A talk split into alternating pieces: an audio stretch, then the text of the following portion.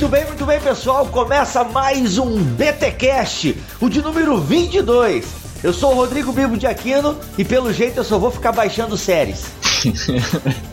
Meu cara. Pô, cara, download de filme é crime, poxa. Viola o oitavo mandamento, sacanagem. Aqui é o Mac e eu quero um advogado, cara. Cláudio Fraga, quero indicar para você o Cláudio Fraga. e aí, galera, aqui é o Alex e o oitavo mandamento é aquele contra qual a natureza humana mais se retorce e esperneia. Meu Senhor, rapaz, é verdade. Vamos falar hoje então, pessoal, sobre o oitavo mandamento. Nós estamos na série As Tábuas da Lei.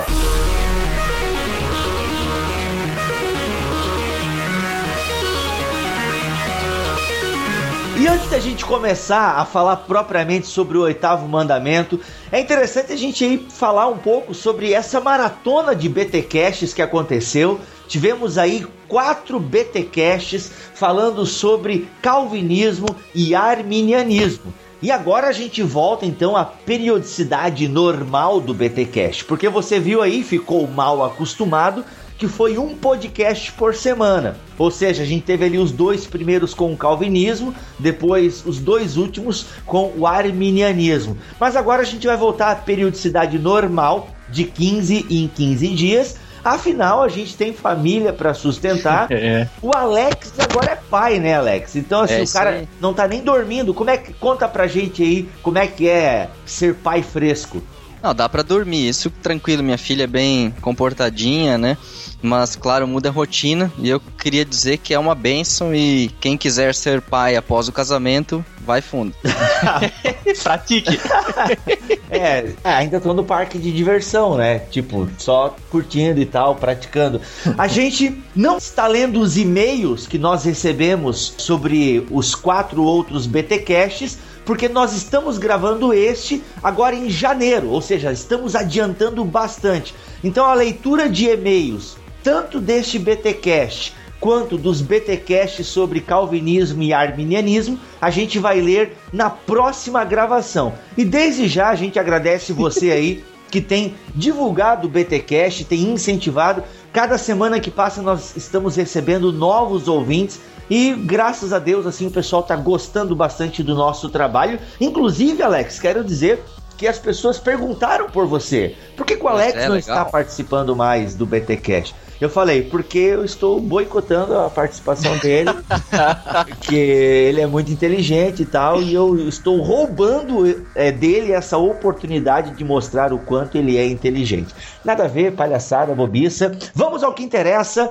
Vamos falar sobre o oitavo mandamento, o que ele significava no AT, no NT e o que significa para nós hoje. E vamos quebrar tudo que começa mais um BTcast sobre os 10 mandamentos. Essa é a série As Tábuas da Lei.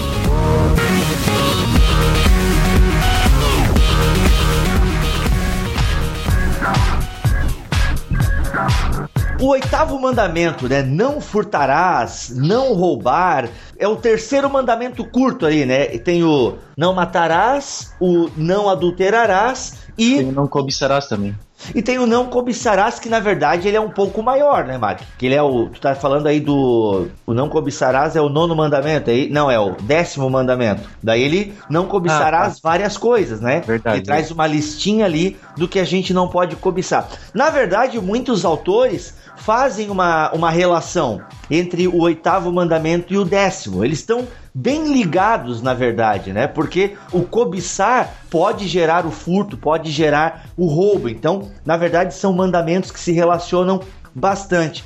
Mas é interessante então que nós temos ali: não furtarás, não roubarás. É, alguns estudiosos eles associam este mandamento ao furto de pessoas, né? Não sei se vocês leram algo nesse sentido. Como tem o décimo mandamento que fala né, da cobiça de propriedades e bens, há quem diga e interprete este mandamento como é, o furto de pessoas e tal. Claro que alguns defendem isso né, onde fala do você usar uma pessoa para obter lucro, né? Então isso a gente vai explicar um pouco mais isso no que diz respeito a este mandamento no Antigo Testamento. Mas a gente pode também dizer e muitos outros estudiosos apontam para isso que o não furtarás diz respeito a tudo, né? A você não roubar, não furtar é, qualquer coisa, tirar algo de alguém que não lhe pertence, seja tirando é, algo desse alguém com imposição, é, com tortura, que daí no caso é o que caracteriza o roubo, ou tirando algo de alguém de maneira sorrateira, gatuna, sem que a pessoa perceba que você está tirando algo dela. Mas é legal a gente falar é, e entender o que, que este mandamento é, significava para um povo que estava saindo da terra da escravidão. A gente sempre faz este link com, é, com esse contexto histórico, que é muito importante. Porque os mandamentos, como a gente já falou no primeiro episódio dessa série, foram dados né, aos israelitas que saíram do Egito, estão peregrinando pelo deserto e estão o quê? adentrando na terra de Canaã, ou seja, é um povo que está deixando de ser peregrino para ser sedentário, ou seja, está ali parando na terra de Canaã e ali agora vai criar é, várias leis. É um povo que está o quê? Tendo meio que uma cara de poderíamos dizer, Alex, Estado, digamos assim, né? Está começando a criar leis porque começa a ter a questão da propriedade e tal. Então é muito importante o, o, oitavo mandamento nesse sentido. Ele visa proteger, em última análise, a propriedade do indivíduo. Será, Bibo? Será que ele vai proteger a propriedade privada na forma como nós compreendemos hoje? Ou será que a gente precisa voltar na história de Israel e compreender alguns detalhes importantes? Não, é importantíssima a questão porque, primeiro, que o único proprietário, se eu entendi bem, o único proprietário é, legítimo da terra na compreensão do Antigo Testamento, e essa compreensão estava bem clara na, na, na teologia do AT, é o que? Deus. Deus é o proprietário da terra. Nenhum ser humano tem direito de possuir uma terra e dizer: essa terra é minha. Ele poderia, é, ele poderia ter por um tempo. Até é interessante algumas questões. A tomada da terra que ou seja meio pacífico ou meio militar, não importa qual a visão que esse ou aquele teólogo vai ter, mas Miqueias 2 dá a entender que havia um tipo de sorteio pelas terras, onde a assembleia dos anciãos decidia quem ia ficar com determinados terrenos, e após 50 anos, no ano do jubileu, esse sorteio era refeito. É, então as propriedades voltavam para a família de origem, aquela que foi sorteada é, a princípio. Então sempre de novo a, a, propriedade estava ligada à família, mas ao sorteio que era estatal, ou seja, havia um certo, um certo tipo de comunitarismo em Israel, uhum. ainda que imperfeito na época dos reis, né? Bem imperfeito, vamos dizer. Por causa da injustiça que era muito grande. Mas Miqueias, que é do século VIII, atesta seriamente a, a respeito da, da injustiça nessa questão da distribuição das terras. Tanto que é, no meu ponto de vista, o direito de possuir uma terra em Israel era apenas para cultivo. Uhum. Não era uma propriedade que, vamos dizer assim, ó, a minha terra terra tem valor. Hoje em dia, a terra tem valor por si mesma. Uhum. Ela tem um valor agregado enquanto se ela possui minerais, se ela é produtiva ou não é produtiva, uh, ou simplesmente pela posição geográfica dela. E aí se usa a especulação imobiliária, por exemplo, uhum. para fazer pequeno terreno valer 2 milhões de reais num grande centro urbano. Para Israel isso era ridículo, simplesmente pelo fato de que a terra só valia pelo que ela produzia. Quando alguém ia passar adiante o direito não era o de possuir a terra, mas de produzir na terra. Uhum. Então ele iria vender apenas o direito de produzir naquela terra até o próximo ano do jubileu. Então o cálculo era: uma produção de um ano vale X, eu vendo vezes tantos anos que falta para o ano do jubileu, esse é o valor pago pela terra. Apenas o direito de produzir nela. Pega, pega, pega, pega, ladrão!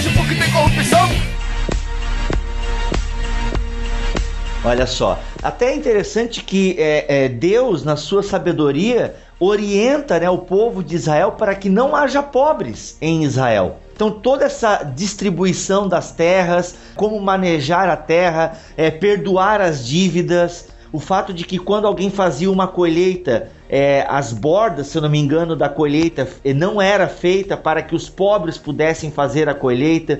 Então a gente vê. A não gente tinha ladrão de galinha em Israel. Como é que é? Não tinha ladrão de galinha em Israel.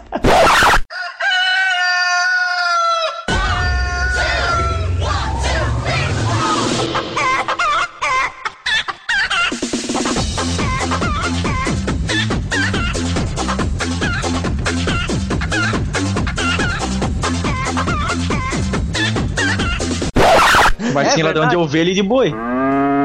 É, ovelha e boi, sim. O que é interessante, assim, Ai, ai. o, o típico ladrão de galinha, aquele que rouba pra comer, ele não tinha essa necessidade. Afinal de contas, se o direito de colher as beiras das estradas era garantido, então não havia necessidade de precisar roubar por causa da fome. Claro que a injustiça havia em Israel, é fato, claro que é fato. Uhum. Mas a Bíblia atesta de que havia o direito do pobre de colher na beira do caminho sem precisar pedir autorização ou pagar por isso. Uhum. É, mas provavelmente tinha algum dono, entre aspas, de terra lá que não fazia com que isso não facilitava as coisas, né? Exatamente, aí vai vir o profeta e vai dizer inju- injusto, nós vamos te condenar, Deus está te condenando, etc. Pô, Como a gente já lê. Tá, Na mas ver- peraí, peraí. É, eu só tenho, tenho uma coisa aqui. Até eu entendo que Israel tá num contexto de regime teocrático e tal, bem diferente do que a gente vive hoje em dia aqui em sociedade, na sociedade moderna. Mas o mandamento não furtarás, o oitavo mandamento, esse imperativo, ele não diz respeito apenas propriedade privada enquanto terra, né? Propriedade privada, salvo melhor definição, pode ser estabelecida aqui como, como várias coisas, né? A posse de animais no Antigo Testamento, posse de, de riqueza no, no sentido de ouro, prata, essas coisas assim, ou eu tô errado? Pode, não, com certeza, com certeza. Eu acho que o que não está em questão aqui é a propriedade privada dos meios de produção, ou algo assim, ou propriedade privada da, da terra. Quer dizer, a terra é um meio de produção, então é mais nesse sentido. Eu acho que os bens materiais em si estão no foco e não a propriedade privada dos meios de produção, tipo terra, é, Uhum. indústria, é, tudo aquilo que está ligado à, à obtenção da renda. Tô falando justamente isso porque quando a gente fala, ah, não, o Antigo Testamento ele ó, não dá direito ou não ensina a propriedade privada, aí é preciso deixar bem claro, como o Alex acabou de falar, que diz respeito a, a bens que possam produzir alguma coisa, no caso de terras, né? Mas Isso, se diz respeito à terra, eu penso, terra. unicamente. Uhum. É, a terra, no caso deles, porque não havia a indústria ainda não era desenvolvida, né? Uhum. Então, com certeza quer dizer a terra que era o meio de produção deles. Tanto que porque sempre vai ter um socialista ou comunista aí que vai dizer que aí abrange tudo e tal, tudo, é, Uhum. de, todo, tudo é de todo mundo, ninguém tem nada. Não, não, tanto que daí vai vir o décimo mandamento, né? Pra gente não cobiçar a mulher, o gado do cara e, tantas, e tantos outros bens que ele possui. Pois, já que a gente tá, o, o mandamento diz respeito ao furto de pessoas, a gente entra até a questão é, da escravidão em Israel. Por que, que eu tô falando isso? Porque o camarada, ele, tá- ele, se ele tava devendo para alguém, pro seu credor lá e tal, ele poderia se oferecer é, em serviço e ele trabalharia por seis anos. Aí, no sétimo ano, esse credor tinha que aliviar o cara, inclusive até entregar umas cabeças de boi para ele e tal, gado, essas coisas assim, pro cara não ficar de mãos vazias, né? E claro, ele tinha a opção, se ele quisesse, de continuar sendo escravo desse credor, só que daí ele tinha a orelha furada, que era um sinal de que ele, por livre e espontânea vontade, ele e a sua família, continuariam servindo aquela casa. né? É só a terra que deve ser dividida. Os outros bens, eles até podem ser distribuídos dentro dessa condição de escravidão e tudo mais. Deu para pegar mais ou menos essa minha linha de raciocínio? Até é interessante se tu observar, por exemplo, o livro de Neemias, que ele vai falar sobre a venda de, de dos filhos como escravos para pagamento de dívida. E há uma condenação à prática em, em Neemias. Isso é, isso é interessante observar essa condenação, ou seja, a misericórdia deveria ser exercida antes do direito de cobrar a dívida. Olha só. Isso já é então uma teologia até pós-exílica, né? Tá Pós-exílica. A gente está se referindo. É, o Sem povo dúvida. de Israel teve uma mudança, né? Isso já daria um outro podcast, né? Todo o exílio causou uma mudança na teologia de Israel. E olha só, aí o que, que a gente está pegando então do Antigo Testamento? A esse zelo pela propriedade, a esse zelo pela terra, porque ele deveria ter a consciência de que a terra, né, e até mesmo o ser humano, dentro de uma teologia de Gênesis, né, pertencem a Deus e têm direito à liberdade, e nenhum ser humano deve passar necessidade. É mais ou menos esse o ideal que eu enxergo é, no não roubarás. E aqui a gente, ficando dentro do AT ainda, a gente poderia até falar dos próprios reis. Os reis de Israel, que há quem diga que é quando Israel volta para uma espécie de cativeiro, porque se submete aos reis, né? O Oséias, por exemplo, condena pra caramba o fato de Israel querer um rei para si. Ele condena, ó, vocês fizeram besteira quando pediram um rei igual às demais nações. Se eu não me engano, cara, só Josias, Davi e agora eu não lembro quem que passou tranquilo na pena dos profetas. Os demais foram todos condenados porque estavam tendo cobiça, estavam roubando o povo. Não sei se vocês chegaram a ver alguma coisa nesse sentido. O rei Salomão foi o campeão em passar a perna no povo, de certa forma. E por que será que ele é mais rico? Era o mais rico, né? Tá aí, ó. Pô, tá aí. O cara aumentou os impostos, fez a galera trabalhar pra caramba.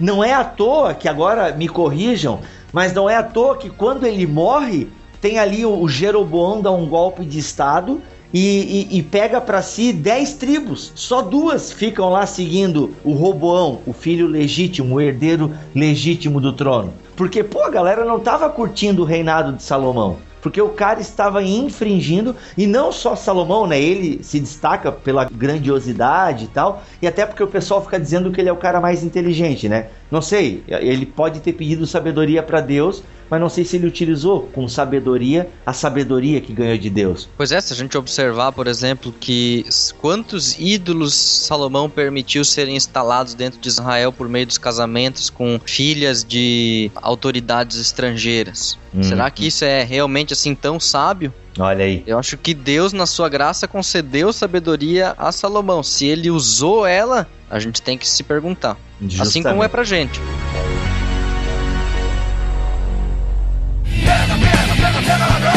Miséria só existe porque tem corrupção. Então, assim, pessoal, é, em relação ao, ao Antigo Testamento, os nobres colegas querem acrescentar alguma coisa e tal? Cara, eu gostaria de acrescentar aqui. Eu estava fazendo aqui um estudo, um breve estudo etimológico da palavra furtar, e eu achei aqui, e vocês que são mais versados em hebraico aí. Vocês, diga-se Alex. Uh, uh, eu não sei se a pronúncia é essa, mas é ganado. Ela, olha só o quão abrange, o quão abrange a palavra furtar, tá? No Antigo Testamento. Ela tem o sentido de furtar objetos animados, ela tem o sentido é, de objetos animados, né, boi, ovelha. Ela tem um sentido de engano, rápido de pessoas, o, a questão do, dos escravos também. Então ela tem um sentido bem amplo, porque uh, o senso comum é de quando se olha para o não furtar, principalmente nos dias de hoje, a intenção é se aplicar ele ah, furtar pequenas coisas ou furtar alguma coisa que é de é culturalmente comum, um carro ou dinheiro, mas ele se aplica no Antigo Testamento a, a muito mais uh, objetos, ele tem uma abrangência muito maior do que aquilo que a gente pode imaginar. Né? Então, em suma, a gente pode dizer o quê? Que a ideia do não roubarás ou não furtarás no Antigo Testamento é que ninguém tenha necessidade e que também ninguém tenha demais. A ideia aqui não é igualdade, tá, pessoal? Eu penso assim: a ideia não é que todo mundo tenha igual, a mesma quantidade de terra, a mesma quantidade de animais, a mesma quantidade disso ou daquilo. Não.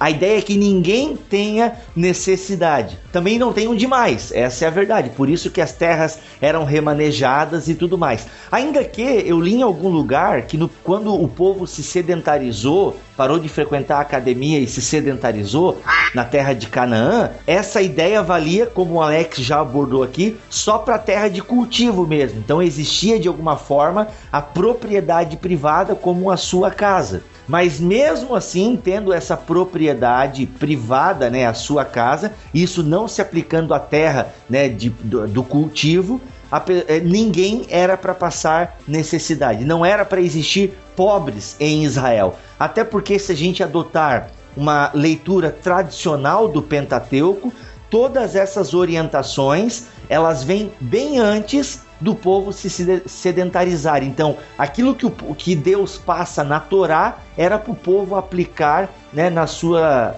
jornada ali em Canaã se é uma coisa que a gente não viu acontecer de certa forma. O Novo Testamento ele, ele já pressupõe né, bens materiais. A gente vê, por exemplo, assim, os próprios discípulos de Jesus possuíam bens materiais. Tem aí o jovem rico, tem o Zaqueu. Então a gente percebe que toda essa parada do ano do jubileu, isso já não acontecia mais justamente por essa realidade do povo é, estar sob o domínio de um outro povo, né? De ter um território bem demarcado, delimitado e tudo mais. Então a gente percebe o quê? Que existe mesmo a necessidade de se reinterpretar o oitavo mandamento. E é legal que esse oitavo mandamento ele é bem enfatizado em todo o NT. O não furtar aparece na fala de Jesus, aparece nas cartas de Paulo, Pedro também fala alguma coisa. Então, como é que a gente vê é, ou melhor, como é que nós entendemos o não roubarás, não furtarás no Novo Testamento? Diferente do Antigo Testamento, no Novo Testamento Israel já é um território que está sob domínio romano. Uhum. E aí, falar de domínio romano, a gente tem que pensar que o direito de propriedade em Roma é totalmente diferente daquele direito de propriedade teocrático que a gente falou do Antigo Testamento. Então, já na época do Novo Testamento, sim, existia direito de propriedade dos meios de produção, de propriedade privada. Então, o, o, esse mandamento vai ter que ser reinterpretado para a nova situação, que é uma situação não só de existência de propriedade privada, como também de uma nação estrangeira dominando sobre, sobre Israel. Né? Então agora vai precisar algum tipo de reinterpretação. Vamos dar uma olhada então qual a interpretação de Jesus a respeito desse mandamento nos evangelhos.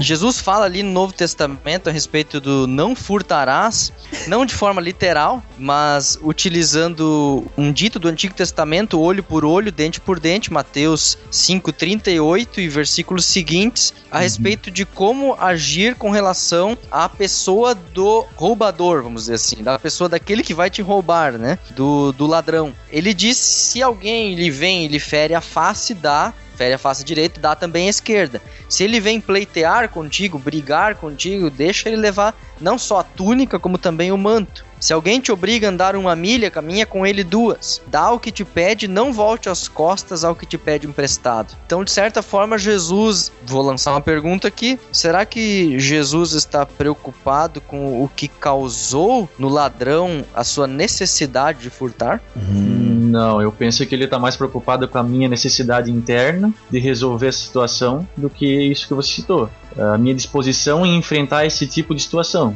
Eu não sei o que falar, nada a declarar. É porque assim, é... a gente tem que entender também que Jesus não está tirando o direito, por exemplo, que nós temos hoje, de chamar a polícia para resolver no caso dele se fosse preciso. Né? Certo. Esse não é o esse não é o foco do texto em questão. Eu penso que essa fala de Jesus é com relação à nossa disposição interna de enfrentar esse tipo de situação mesmo.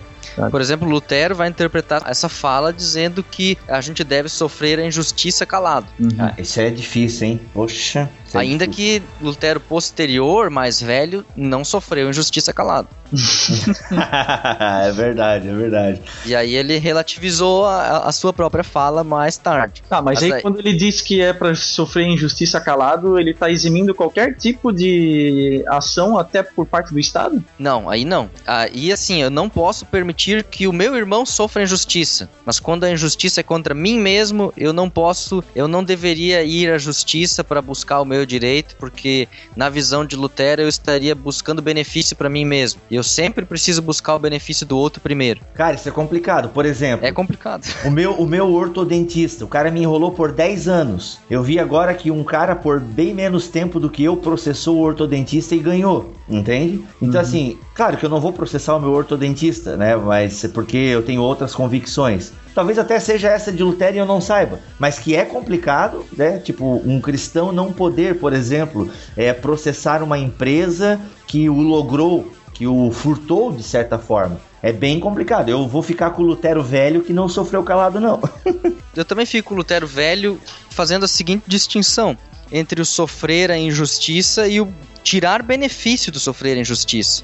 Sim. É, uma coisa é você sofrer injustiça e você tá realmente no direito, não, não tá buscando nem tirar nenhuma vantagem disso. Eu acho que aí dá para entrar na justiça, dá para buscar resolver a questão via policial, via judicial, etc. E outra coisa bem diferente é eu sofri uma injustiça e eu querer tirar vantagem. Ah, agora eu consigo talvez arrancar 10 mil reais do cara em indenização, coisa que eu não tenho necessidade. Aquele jeitinho brasileiro que utiliza a própria lei para se beneficiar. A gente sabe que acontece muito isso. Né? Exatamente. É, legal. Então isso na verdade, pô, obrigado, meu amor. Trouxe um copinho d'água para mim. Pô, é bom ser casado, hein? Poxa vida.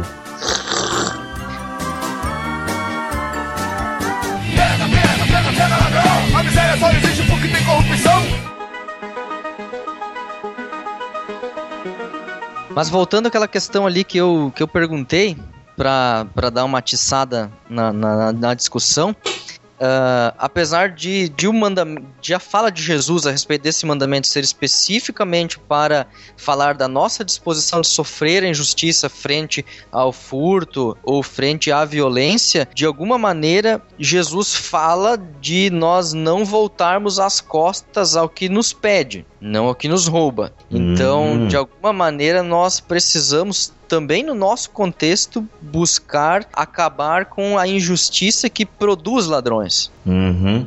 Ou seja, atacar a causa, né? O- o- se a ocasião faz o ladrão, vamos é, acabar com a ocasião, digamos assim, mais ou menos. Perfeitamente. Eu Hum. creio sim. Dentro do Novo Testamento, a gente percebe o que também? Que o próprio Paulo fala, né? A questão assim, olha, aquele que furtava não furte mais. E a gente vê bem forte nas cartas de Paulo como o trabalho é importante. É porque assim, isso até vem de encontro ao que tu acabou de falar. Se a pessoa tem um trabalho, ela não vai ter a necessidade de furtar. Vamos pegar o ladrão de galinha que foi falado aqui no podcast. A gente sabe que o ladrão de galinha, nós entendemos aqui como aquele camarada que tá roubando porque ele quer comer. Simplesmente por isso. Ele tá roubando para suprir ali uma necessidade básica dele. Só que se ele tivesse um trabalho justo, se ele tivesse direito a uma educação e essa educação levaria inclusive ele a ter menos filhos do que tem, Percebe como é uma engrenagem. Se ele tivesse né, um trabalho, com certeza ele não precisaria roubar aquela galinha. Ele poderia ser alguém pobre. Por exemplo, eu sou uma pessoa, um pobre melhorado. Classe C. Ele é uma classe É. C. Classe C. Justamente. Então, assim, é, eu não tenho riquezas, mas eu também não passo necessidades, porque eu tenho o meu trabalho. Entende? Então, assim, o Novo Testamento enfatiza muito essa questão. Olha, o furtar é errado e para você não furtar é necessário que você tenha trabalho.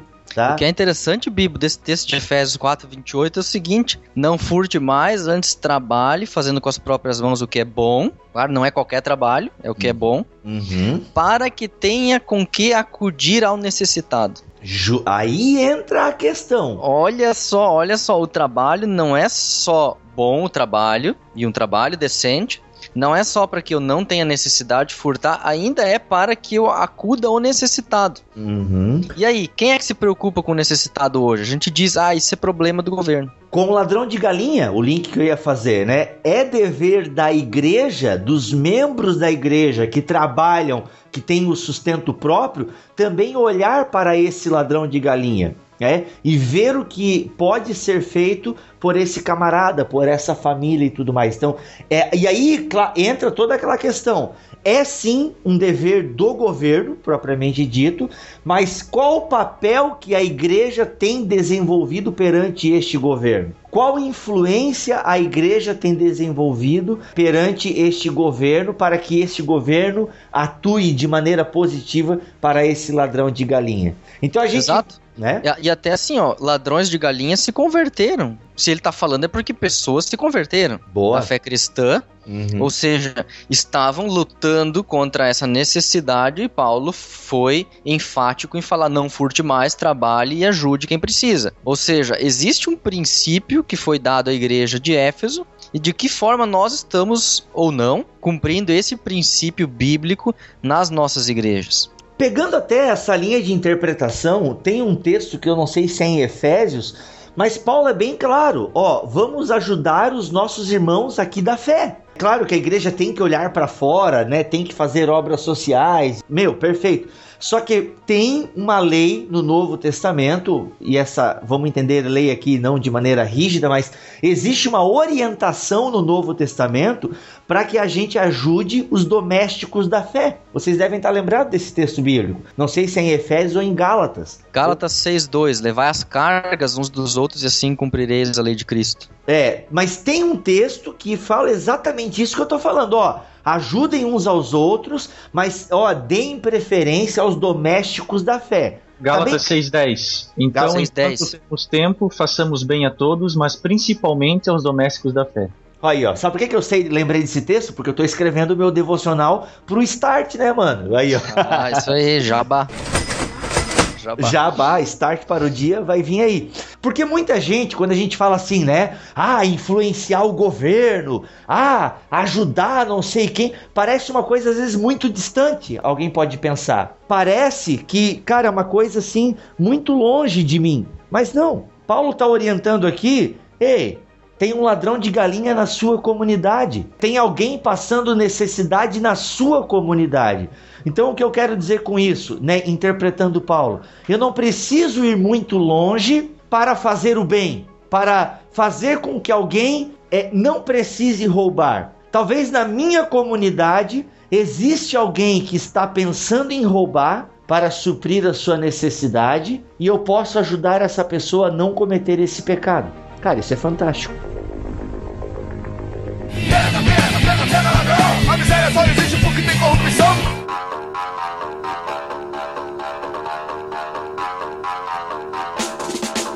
tendo isso como base, né, a gente pode fazer uma menção aqui e, e honrar o trabalho daqueles que vão até as prisões pregar o evangelho e, e ensinar aquele povo que está lá dentro, sabe, que cometeram vários delitos, inclusive pequenos furtos que a gente colocou em evidência aqui, Uhum. Que esse pessoal, essas pessoas, assim como o exemplo que supostamente está implícito em Efésios, né, também tem toda a condição de retomar uma vida digna como iniciaram suas vidas, né, ou como tinham antes de ir para a cadeia. Né? Então, assim, sintetizando o não furtarás na Bíblia Sagrada. Então, é uma proteção da propriedade, dos bens do indivíduo, é uma proteção do próprio indivíduo enquanto uma mercadoria para outro. Esse mandamento quer resguardar o quê? Que pessoas não sejam utilizadas para a obtenção de lucro ou para a obtenção de bens, para a obtenção de riquezas. No Novo Testamento, então, vem o zelo pelo trabalho, vem o zelo para que as pessoas não passem necessidades.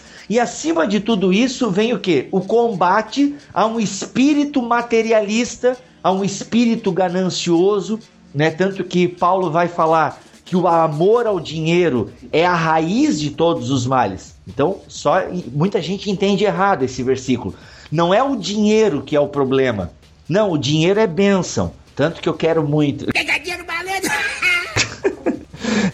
o dinheiro é bênção. O amor ao dinheiro, ou seja, esse, essa concupiscência em relação ao dinheiro, é que é o problema. Tanto que não é pecado ser rico. Tanto que eu no futuro né, no futuro próximo eu quero ser rico. Não sei se isso vai acontecer, professor não é lá um cargo muito valorizado no nosso país, é, mas assim, o, não é problema ser rico, o problema é você ser rico e não atentar para a necessidade do seu irmão. Então, tanto que Paulo fala o seguinte lá em 1 Timóteo 6,17.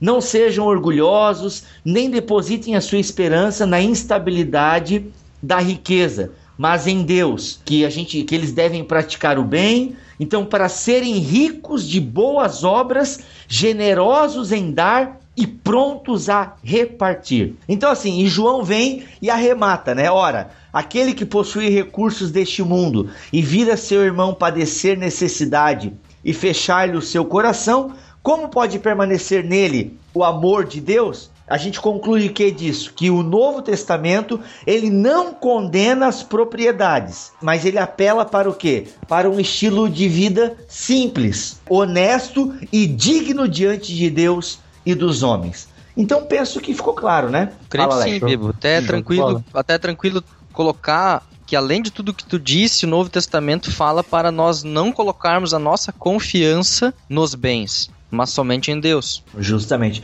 Porque o cara que começa a colocar as confianças no, nos bens, ele ficou rico, de repente, pô, com certeza deve ser muito bom ser rico. Então, mas ele não sabe parar entende? Ele começa a fazer a sua vida uma disposição para cada vez enriquecer mais e mais. Então ele só trabalha, trabalha, trabalha, trabalha. Trabalhar não é pecado meu, é uma benção, é um mandato cultural. Só que quando o teu trabalho, movido pela ganância, em querer ter mais, mais, mais, mais, cara, a tua vida devocional fica para trás, a tua família fica para trás.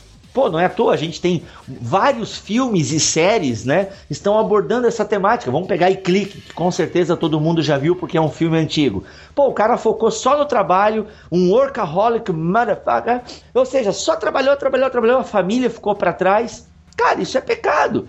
De alguma forma, isso é uma espécie de roubo, porque você está roubando da sua família o direito de ter a sua presença, né? A sua presença não só de corpo, mas todo o seu ser, todo é, tudo quem você é, você está privando a sua família disso, de ter a presença do pai, de ter a presença da mãe. Você está privando o seu filho de uma boa educação. Cara, dá um pano pra manga sem limites isso aqui. Nós, é, nós temos muitas referências no Novo Testamento, no Antigo também, mas no Novo Testamento, algumas em especial, que falam dessa questão do dinheiro, né, da liberalidade. Por exemplo, lá em Lucas 12, 21, assim é aquele que para si ajunta tesouros e não é rico para com Deus. Aquele senhor ajunta é, vários grãos e tal, ele fala, poxa, agora que eu juntei bastante coisa, eu vou deitar e só vou curtir, curtir a vida, e aí Deus fala, né? Louco, essa noite se pedirão a tua alma e tal. Então, um cara que tava só pensando no dinheiro, no bem-estar dele,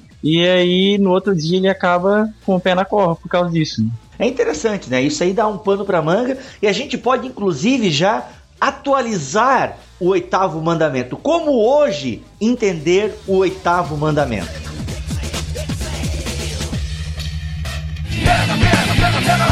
A miséria só existe porque tem corrupção. Então, pessoal, com base nisso tudo que a gente já vem, veio conversando até aqui, existe algumas questões que a gente precisa ainda colocar para quem está ouvindo principalmente e que acho que é quase impossível achar alguém que nunca tenha se confrontado com alguns dilemas né, da, da, vida cristã, principalmente com relação aos dez mandamentos e, e por que não com esse que a gente está é, se propondo a achar algumas alternativas aqui, algumas soluções, né? Uhum. Que é o não furtarás, o oitavo mandamento. As nossas leis civis hoje, atualmente, elas escrevem muito bem, no geral, tá? Com, com algumas exceções não, mas no geral elas escrevem muito bem o que é certo, o que é errado, o que, que a gente pode, o que, que a gente não pode fazer, o que é furto, o que não é. Né? Então, nas leis civis, nas leis brasileiras, inclusive de outros países aí, isso está muito bem fundamentado, muito bem doutrinado. Só que tem o seguinte: às vezes a gente se depara, o cristão se depara com algumas situações onde a lei civil ela não abrange ou ela te dá alguma alternativa de você sair meio que pela tangente e ao mesmo tempo a gente acaba fazendo vista grossa para a Bíblia, para a palavra de Deus, onde ela contém princípios, contém leis, contém a revelação de Deus, sabe, para nós em algum sentido nesse mesmo dilema que a gente está sentindo e a gente acaba fazendo vista grossa para a Bíblia por um anseio, por um desejo de, de não ser condenado, sabe? De não querer é, ficar com o rostinho corado quando a gente Pra, pra não, ou mesmo para não ser confrontado, sabe? Por que, que a Bíblia ela é tão menosprezada nesse ponto? Às vezes eu tenho dificuldade de entender isso, sabe? Depois a gente até vai abordar a questão da pirataria e tal, mas o fato é que o cristão tem vez por outras, alguns dilemas por não conhecer muito bem a palavra, principalmente essa questão dos dez mandamentos, do não furtará, sabe? E acaba relegando a Bíblia de lado e acaba fazendo com que os seus dilemas não sejam confrontados, sabe? Então, o que, que o cristão pode fazer nesse sentido? Aí não vem essa questão, uh, Alex, da, da formulação, digamos, positiva do mandamento. Por exemplo, não existe nada na nossa lei, até onde eu sei, né? Afinal, não sou advogado, mas nosso advogado de plantão, Cláudio Fraga, pode nos ajudar. A lei que condene a preguiça. Talvez tenha alguma lei lá trabalhista e tal, que o funcionário não pode ser preguiçoso, mas não se tem nada em relação à preguiça na nossa lei. Ó, quem for preguiçoso será preso, em última análise.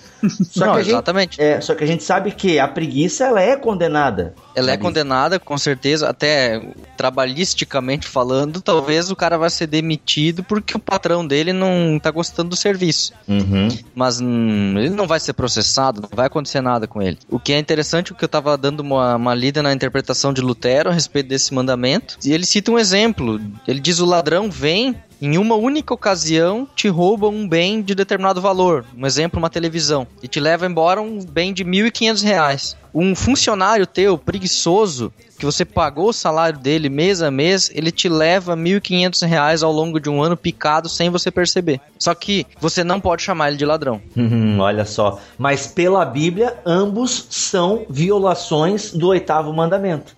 Exatamente. Só que se você chamar o teu funcionário de ladrão por ter sido preguiçoso, ele vai te botar na justiça. E aí que entra a questão da cultura cristã, né? Nós, como cristãos, já deveríamos ter essa noção. Cara, é por isso que uma pessoa que fica matando o serviço, ela está violando o oitavo mandamento. Cara, e aí eu me pergunto, e tomara que o meu chefe não ouça esse podcast, mas quem é que nunca às vezes matou um pouco o serviço? Claro É que verdade. Não, não dá. Eu, por exemplo, não consigo matar o meu serviço porque eu tenho prazo para entregar coisas e tal. Mas será que eu nunca fiquei às vezes ali uma meia horinha no Facebook ou no meu caso, Twitter e tal? Será que às vezes eu nunca fiquei meia horinha fazendo uma coisinha aqui ou acolá? E até agora a gente vai jogar contra nós mesmos, né? Porque a gente tem muitas pessoas que ouvem o nosso podcast no trabalho. Então, assim, meu, a gente quer que você continue nosso ouvinte do podcast, meu, por favor. A gente quer muito que você continue. Claro que tem muita gente que ouve o podcast no trabalho, mas não atrapalha. O cara trabalha lá com programação e tal. Ele consegue muito bem ouvir o podcast e continuar fazendo o serviço dele. Mas assim, a partir do momento que você está negligenciando o seu trabalho, a sua tarefa, o qual você foi ordenado a fazer, você está roubando sim o seu chefe, a sua empresa. Porque você ganha por hora de trabalho. E a partir do momento que você não está trabalhando, fazendo o seu dever, aquela hora de trabalho está indo para você é, de maneira ilícita. É, e isso não faz ninguém corar, como o Mac falou. Ninguém fica envergonhado por causa disso. Pô, saiu uma pesquisa, cara, um, ano passado, que em- as pessoas ficam em média duas horas navegando no Facebook, entre outras redes sociais, durante o horário de trabalho. Mas vamos lá, né? Existem algumas exceções de que o fato de estar 8 ou 9 horas dentro da empresa não quer dizer que ela precise estar produzindo efetivamente 8 ou 9 horas dentro da empresa. Isso é verdade. Humanamente, isso é impossível. Porque mesmo que não tenha a, a- a facilidade da internet, ela pode matar aquele tempo, entre aspas, mesmo que não seja de, de caso pensado, ela pode fazer isso de, de N forma, sabe? Editando É. podcasts, por exemplo. Ah, não, mas é que eu tenho, é que eu tô, não tô querendo ah, colocar panos quentes aí em cima, mas é que tem um pouco de cultura alemã aí que influencia, e eu posso falar porque eu tenho sangue alemão na veia, e que o camarada tem que ficar com um chicote nas costas aí trabalhando sem parar e tal, produzindo, produzindo, produzindo. E a gente vê aí com a ascensão do Google e companhia que os caras podem se produzir com efetividade, com qualidade, tendo algumas, entre aspas, regalias no trabalho. Então, hoje em dia já não é muito fácil definir o que é e o que não é matar tempo, né? O que vai definir isso é a cultura de onde você trabalha. E o que pode definir isso também é, por exemplo, assim, ó, se o cara não cumpre os prazos, se o camarada é, não produz, ele literalmente só mata o tempo. E é, Não, é- sim. é, aí sim eu penso que caracteriza como roubo. Agora, como tu disse, o cara trabalha oito horas, né? Ele não tá ali com. É bem como tu falou. O cara não vai produzir exatamente às 8 horas. Só que ele tem que ter a consciência que ele precisa produzir, ele precisa querer o bem da empresa. É, nesse sentido, eu, eu concordo plenamente contigo e tal. O meu chefe ele fala mais ou menos o seguinte: é melhor você passar seis horas afiando o machado para depois apenas ficar ah, precisar de duas horas para cortar a árvore, Uhum. do que você tentar cortar uma árvore com machado cego e para isso ter que ocupar 20 horas do seu tempo. Ficar oito horas na frente da sua máquina, na frente do seu computador, trabalhando incessantemente sem parar, salvo, né, por questões, vamos lá, né, às vezes por questão de prazo e tal, e você realmente tem que se dedicar, alguma coisa assim, humanamente, como eu já falei, às vezes nem é possível e às vezes pode ter ser até prejudicial e colaborar aí para uma má qualidade do trabalho que você está fazendo. Então, algumas coisas como um tempo é, de ociosidade até certo ponto, um pequeno ponto talvez, não seja tão prejudicial assim, tá? Eu não estou estimulando a vadiagem nem a nada disso. Né? Entendo, Como... Entendam bem. malandro é malandro e mané, mané, olha aí. Pega, pega, pega, pega ladrão. A miséria só existe porque tem corrupção.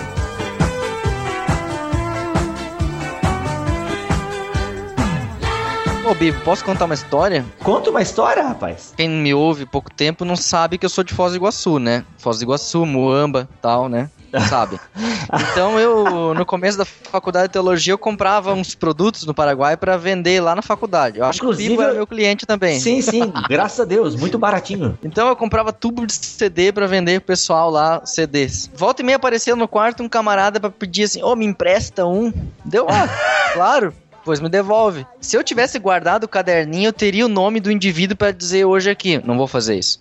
né? Mas tem cara que nunca me devolveu o dito cujo do CD. Assim como eu tenho a minha lista de livros emprestados aqui, que também tem gente que nunca me devolveu o livro. Mas tudo bem, eu tenho anotado, eu vou cobrar ainda.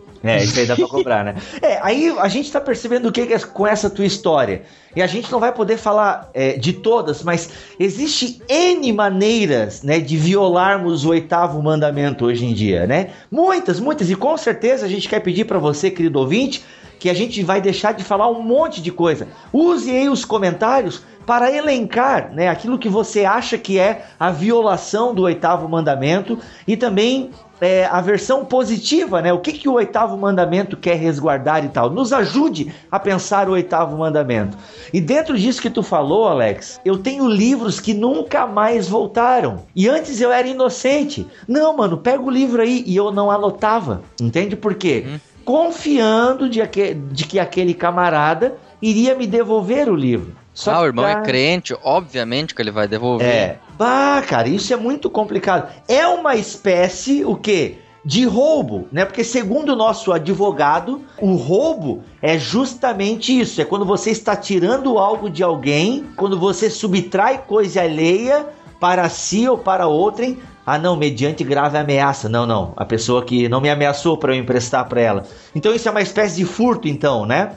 Furto é quando eu tiro alguma coisa de alguém e roubo é quando eu tiro alguma coisa pressionando ela e até mesmo violando ela fisicamente e tudo mais. Mediante ameaça. Mediante ameaça. Meu irmão, empresta esse livro aí, senão é chumbo grosso. É, não, a pessoa, ô oh, meu irmão, ainda usa aquela linguagem, né? Ô oh, varão, ô oh, varão de Deus. Tô sentindo no coração aqui que tu tem que me emprestar esse livro. Ô meu irmão, tô sentindo um arrepio aqui no cox.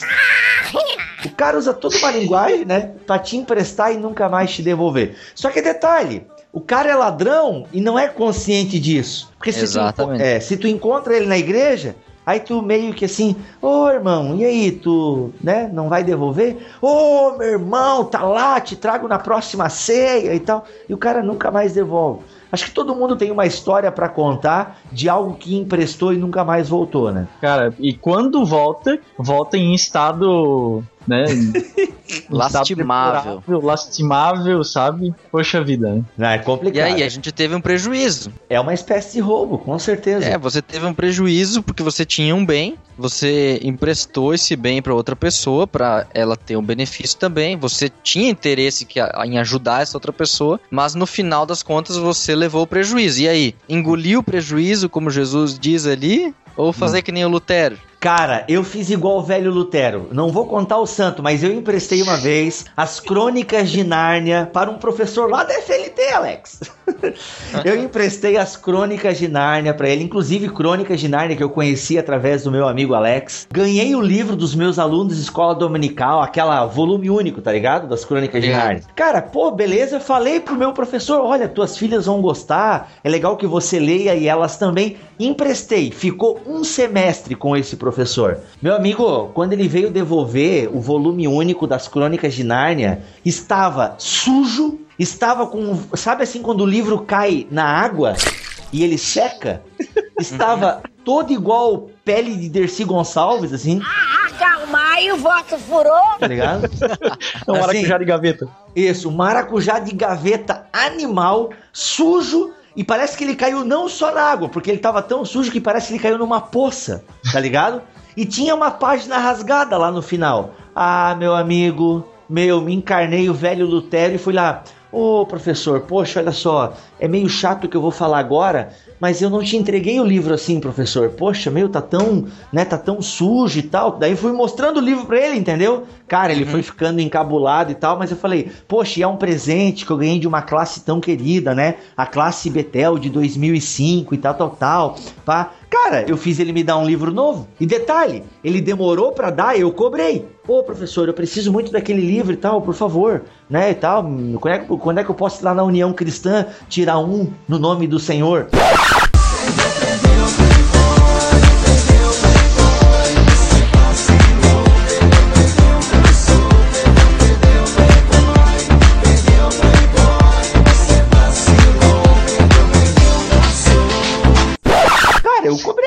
Entendeu? Eu cobrei, entendeu? Pô, eu, eu ganhei, ele me roubou o acesso a Nárnia. Poxa vida, isso não dá, né, cara? Isso não dá. O livro que chegou nas suas mãos estava. Nem o manuscrito do primeiro século estava em tão pior em condições. Não, cara, os manuscritos do Mar Morto estavam em melhor estado.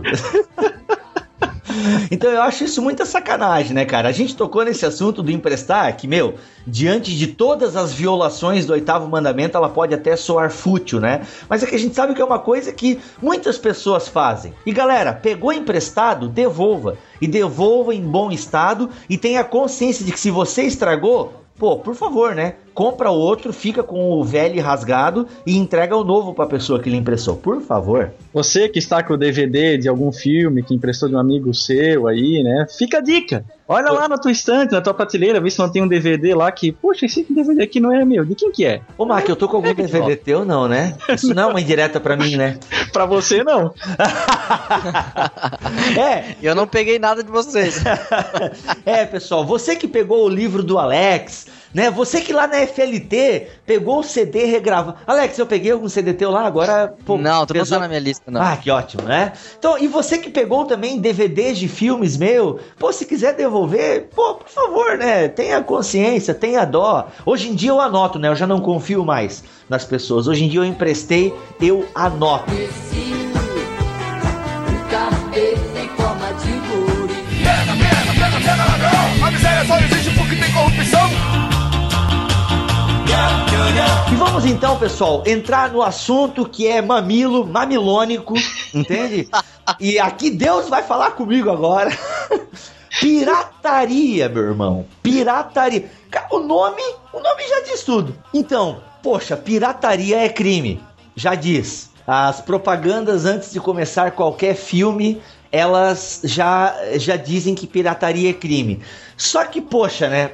A gente acha que pirataria só é crime e se é crime, ela é, é- de que maneira a pirataria viola o oitavo mandamento? Ela está roubando o direito autoral. E foi isso que nos disse o nosso advogado de plantão, Cláudio Fraga. É isso? Acertei o nome dele, claro. Isso, nosso assessor jurídico. Nosso assessor jurídico Cláudio Fraga, ele nos mandou aqui algumas questões sobre de que maneira a pirataria viola o oitavo mandamento, ou seja, ela fere o artigo 188, ou seja, violar direitos de autor e os que lhes são conexos.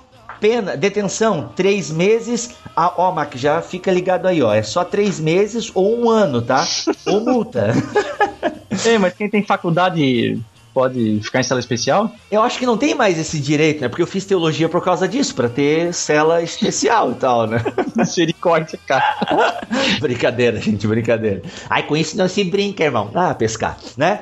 Então, Ei, olha só. A gente acha que pirataria só é crime quando aquele camarada baixa o filme, põe num CD, faz uma fotocópia colorida da capa e vai lá pra praça ou pra frente do terminal de ônibus ou na praia. Cara, eu tava na praia Eu não fui pra praia para me banhar, mas para evangelizar. Crente não frequenta praia, né?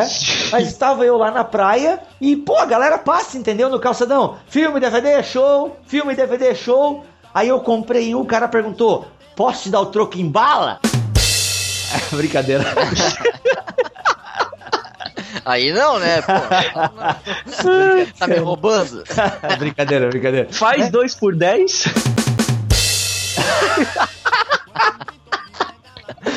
Cara, então assim, tá em tudo. A gente, mas a gente acha que pirataria. E detalhe, esse a gente acha inclui eu. Eu achava que pirataria era crime nesse sentido. O camarada baixar o filme, botar num CD e vender. Pô, o Cláudio Fraga me manda um e-mail miserável, né? Que me deixou triste pra caramba. E segundo a pesquisa que ele fez, ele até disse que teve pouco tempo para pesquisa, afinal, eu, eu avisei ele muito em cima do laço, e ele vai aprofundar mais esse tema. Mas a grosso modo, na pesquisa que ele disse, o simples fato de você é, fazer o download de um filme, você está violando sim o direito autoral.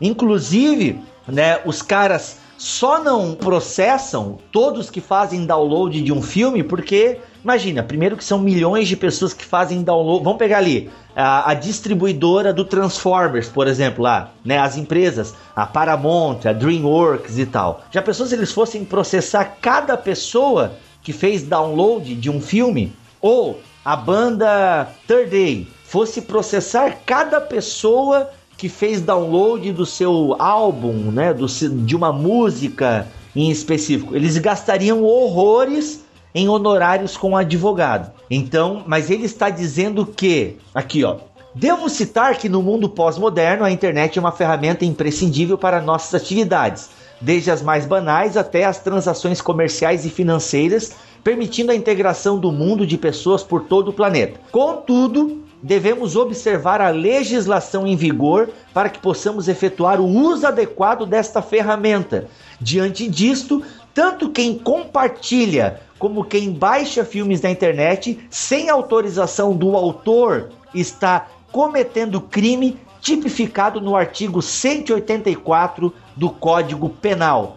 Pior ainda se for com interesses financeiros que são qualificados pelos parágrafos do citado artigo do Código Penal, elevando em muito a pena. Cara, fiquei triste. pois é, vocês viram que está tendo uma controvérsia lá nos Estados Unidos a respeito dessa questão dos direitos autorais, até a Wikipedia ia ficar um tempo fora do ar. Essa questão de até que ponto é realmente violação dos direitos autorais, até que ponto não é, por exemplo, é, porque a justiça americana quer criminalizar os servidores onde as pessoas é, fazem buscas ou hospedam o material ilícito. Vamos dizer, você coloca lá no teu Google Docs um material ilícito, uh, o governo americano quer responsabilizar o Google por ter cedido espaço para você praticar o crime, né? Uhum. Assim como assim. redes sociais, né? Por exemplo, assim, o Facebook, Facebook se torna responsável pelo conteúdo que está sendo colocado ali pelo seu usuário.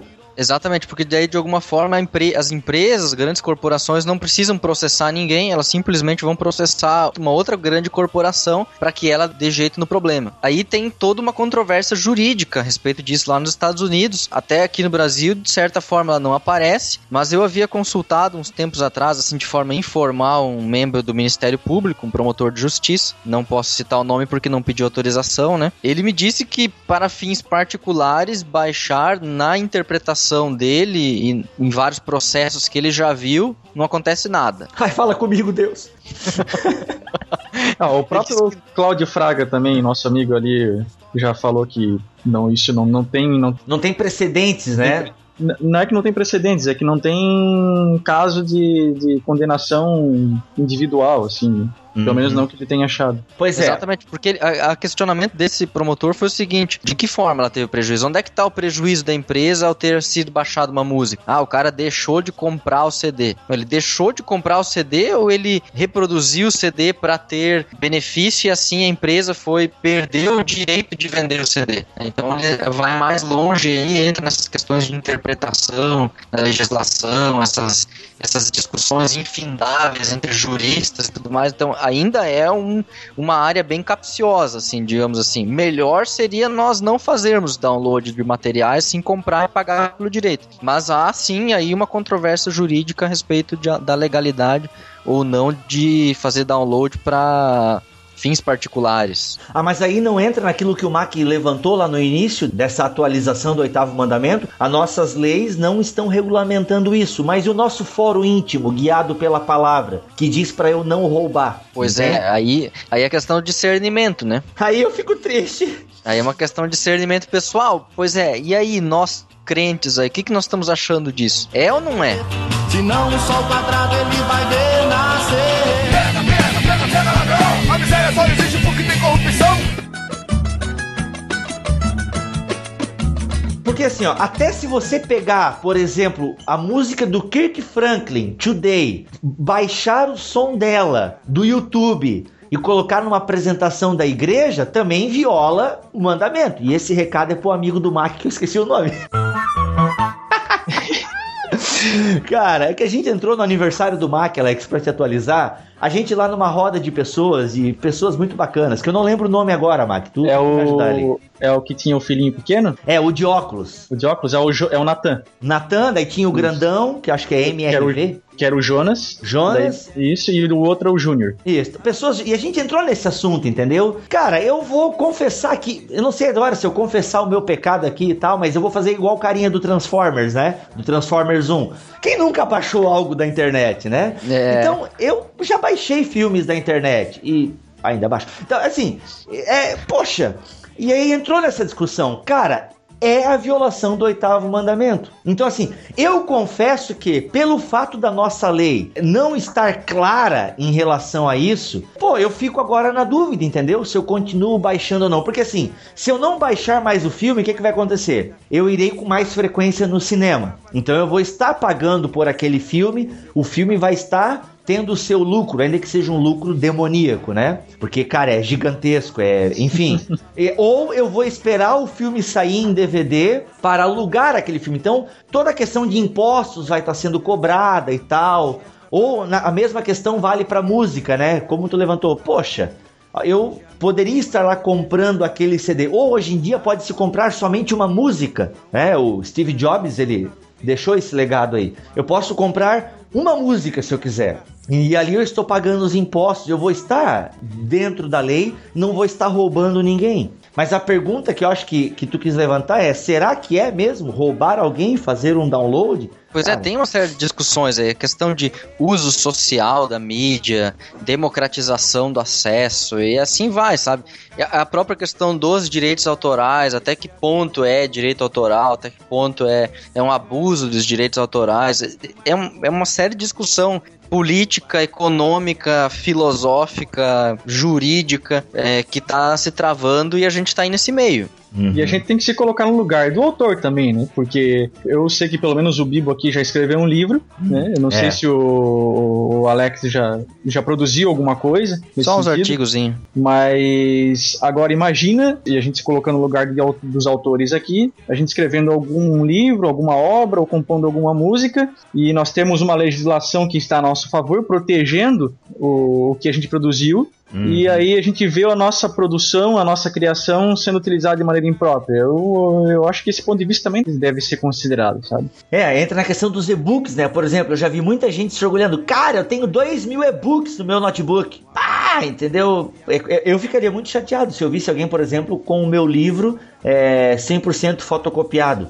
É, eu, eu acho que os, é, questão de livros e músicas, o buraco é mais embaixo do que a questão de filmes e séries. Por que, que eu tô falando isso? E até eu, eu mandei uma pergunta pro Cláudio Fraga para poder ele me sanar uma dúvida. Porque filmes e séries passam na TV. Todo mundo tem TV. Quando esses, essas produções, essas criações passam na TV, não existe nada que impede de você gravá-las para assistir posteriormente. Então você vai acabar ficando com esses arquivos em casa. Eu até argumentei com o Claudio que hoje em dia existem TVs com HDs, né, que permitem você uh, armazenar conteúdos digitais nela. Isso inclui filmes e seriados. Ainda que você não baixe, não faça download, mas você tem a TV lá, você pode gravar aquele conteúdo a hora que você bem entende e você pode deixar lá por quanto tempo você quiser. E tem outra, o Cláudio disse no e-mail que o fato de estar estar passando na TV, essa TV que está passando já pagou os direitos autorais para o autor daquilo, daquela, Ah, daquele produto. É verdade. Então não seria, ou não teria problemas em você armazenar.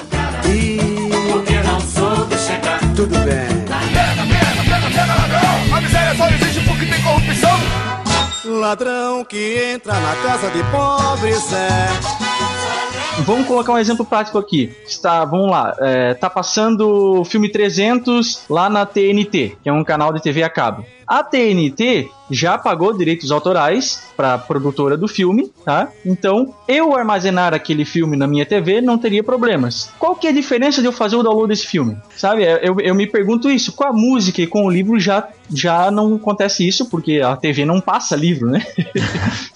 Até ninguém assistiria, né? Teria pouco acesso e tal. teria pouco acesso e tal. Então aí por isso que eu falo que o buraco é mais embaixo. E aí, vou mais à frente. Eu fui fazer uma pesquisa na internet e achei uma declaração, algumas declarações. Olha só, da L Wahaba, gerente sênior VP da América Latina e Caribe da Fox, e ela diz o seguinte: as pessoas baixam porque querem assistir antes. O problema para a Fox seria a comercialização desses episódios em CDs ou DVDs, seja na própria rede mundial e tal, de computadores ou em barraquinhas instantes. Ou seja, com a fala dela, ela está dizendo que não vê problemas. Uma outra, a, a Stephanie Granito, gerente de marketing dos canais da Sony, concorda com a Ellie. Os fãs promovem grupos de discussão na internet e isso ajuda na divulgação da série. Nos sites, eles disponibilizam links para quem quer baixar os capítulos para ver ou rever. Não consideramos que isso seja pirataria porque eles não estão comercializando o programa. Segundo o Cláudio, nosso assessor jurídico, ele diz que isso abriria um precedente e, em caso de um possível processo, seria algo a favor de quem estivesse baixando. Então, olha só, gente, os próprios gerentes de marketing das respectivas aí produtoras, distribuidoras, falando que não vem problemas, talvez não haja um consenso e tal, mas é um precedente. Vamos ver o que o gerente financeiro falar disso. Mas é, por isso que eu falei que eu, séries, então, eu vou continuar baixando, né? Big Bang Theory, Fringe, né? Persons of Interest, Alcatraz, enfim, Breaking Bad e por aí vai. Cara, Mas é, gente- tem um negócio bem gospel aí nisso aí, Bibo. Aconteceu uns tempos atrás, eu observei isso. Imagina, Bibo, que eu peça pra você permissão pra você xerocar um capítulo do teu livro pra fazer uma devocional pros jovens do nosso congresso agora de carnaval. Uhum. Você autorizaria? eu autorizaria, com certeza. Free? Free, total. Pra ti, sim, free. Tranquilo. Um ministério de louvor a Deus, que não vamos citar o nome aqui, né? Porque senão a gente vai levar na espinha. Que foi pedido autorização para utilizar música para cantar no louvor desse um evento, um evento sem fins lucrativos, tipo Hum. o nosso congresso de carnaval, evento da igreja, para um grupo de louvor poder cantar a música. Caramba. Foi pedido autorização por escrito e eles calcularam os direitos autorais deles. Ah, E isso. mandaram a conta, quanto deveria ser pago, caso quisesse utilizar a música no louvor do evento. Nossa, velho. Teria ingresso cobrado, né? Apenas inscrição pra comer, comer e acampar, né? Uhum. Daí é pra acabar, né? De alguma forma, quem cobrou esses direitos autorais tá violando o oitavo mandamento também, né? De alguma É, forma, cê- dentro do que a gente falou. Mas é claro, eu creio assim, o músico cristão tem o seu direito autoral, é, trabalhou, o trabalho dele de compor é digno, Uhum. o trabalho dele de gravar o CD dele é digno, ele merece o devido reconhecimento por isso, mas agora dizer, ó, o pessoal das igrejas não podem cantar minha música se não pagar royalties. Aí é pra acabar, né? Eu acho que ele não compôs louvor, não.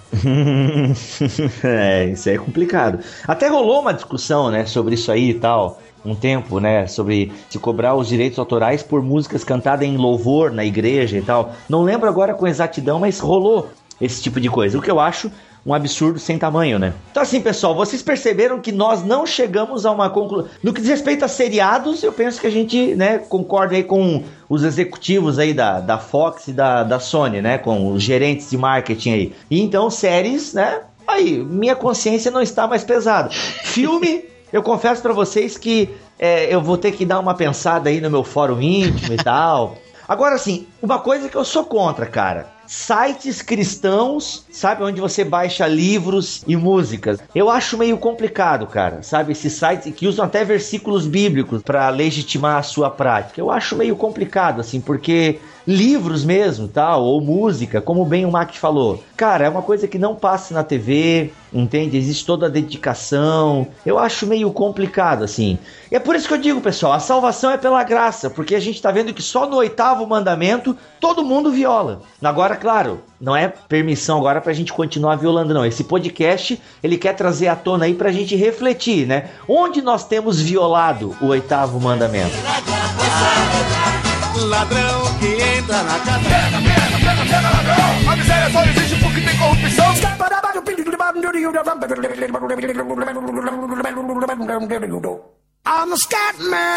Então, é isso aí mesmo, Bibo e Alex. A gente considerou muitas coisas aqui, fez uma breve análise aí do oitavo mandamento no Antigo Testamento, algumas considerações. E agora, galera, é esperar aí a continuação desse BTcast nos comentários. Né? Porque assim, a gente poderia falar, pessoal, a gente falou bastante sobre o trabalho aqui, como o trabalho é importante, como ele dignifica, como ele pode ajudar uma pessoa a não violar o oitavo mandamento. Mas tem também o outro lado da moeda, né? Empregadores que roubam dos seus funcionários, né? Não dão os benefícios que, ele, que eles precisariam, né? Ou até empregos que danificam a saúde, que são nocivos, né? A saúde do trabalhador. O cara não paga a insalubridade para aquele funcionário. E aqui eu acho que o professor devia ganhar isso, porque as crianças fazem mal para a saúde do professor.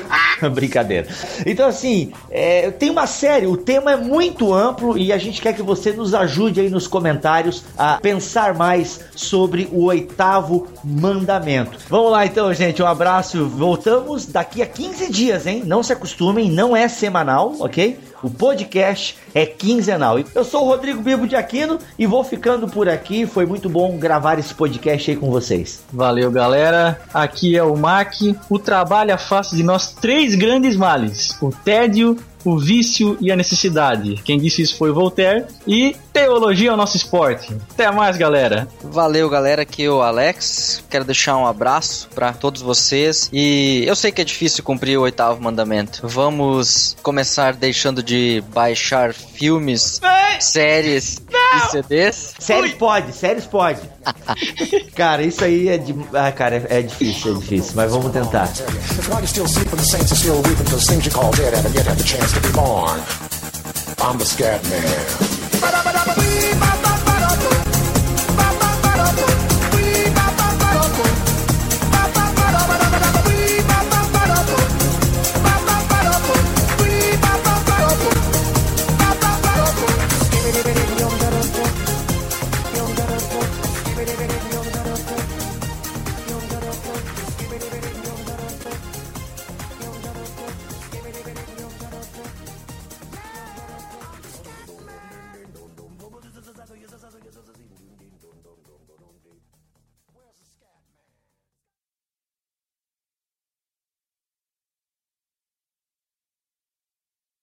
Mas eu coleciono DVD. Não sei se isso vale pra diminuir a minha pena. Eu compro DVDs, Blu-rays, tudo na loja, direitinho, com nota. Cara, não pedir nota fiscal é uma violação do oitavo mandamento. Outra coisa que a gente poderia falar também. Viu? Tudo pra desviar do assunto de baixar filmes. Valeu, É, mas- Alex. mas o- Então tá ah, bom. só pra provocar, é, querido. Então tá bom.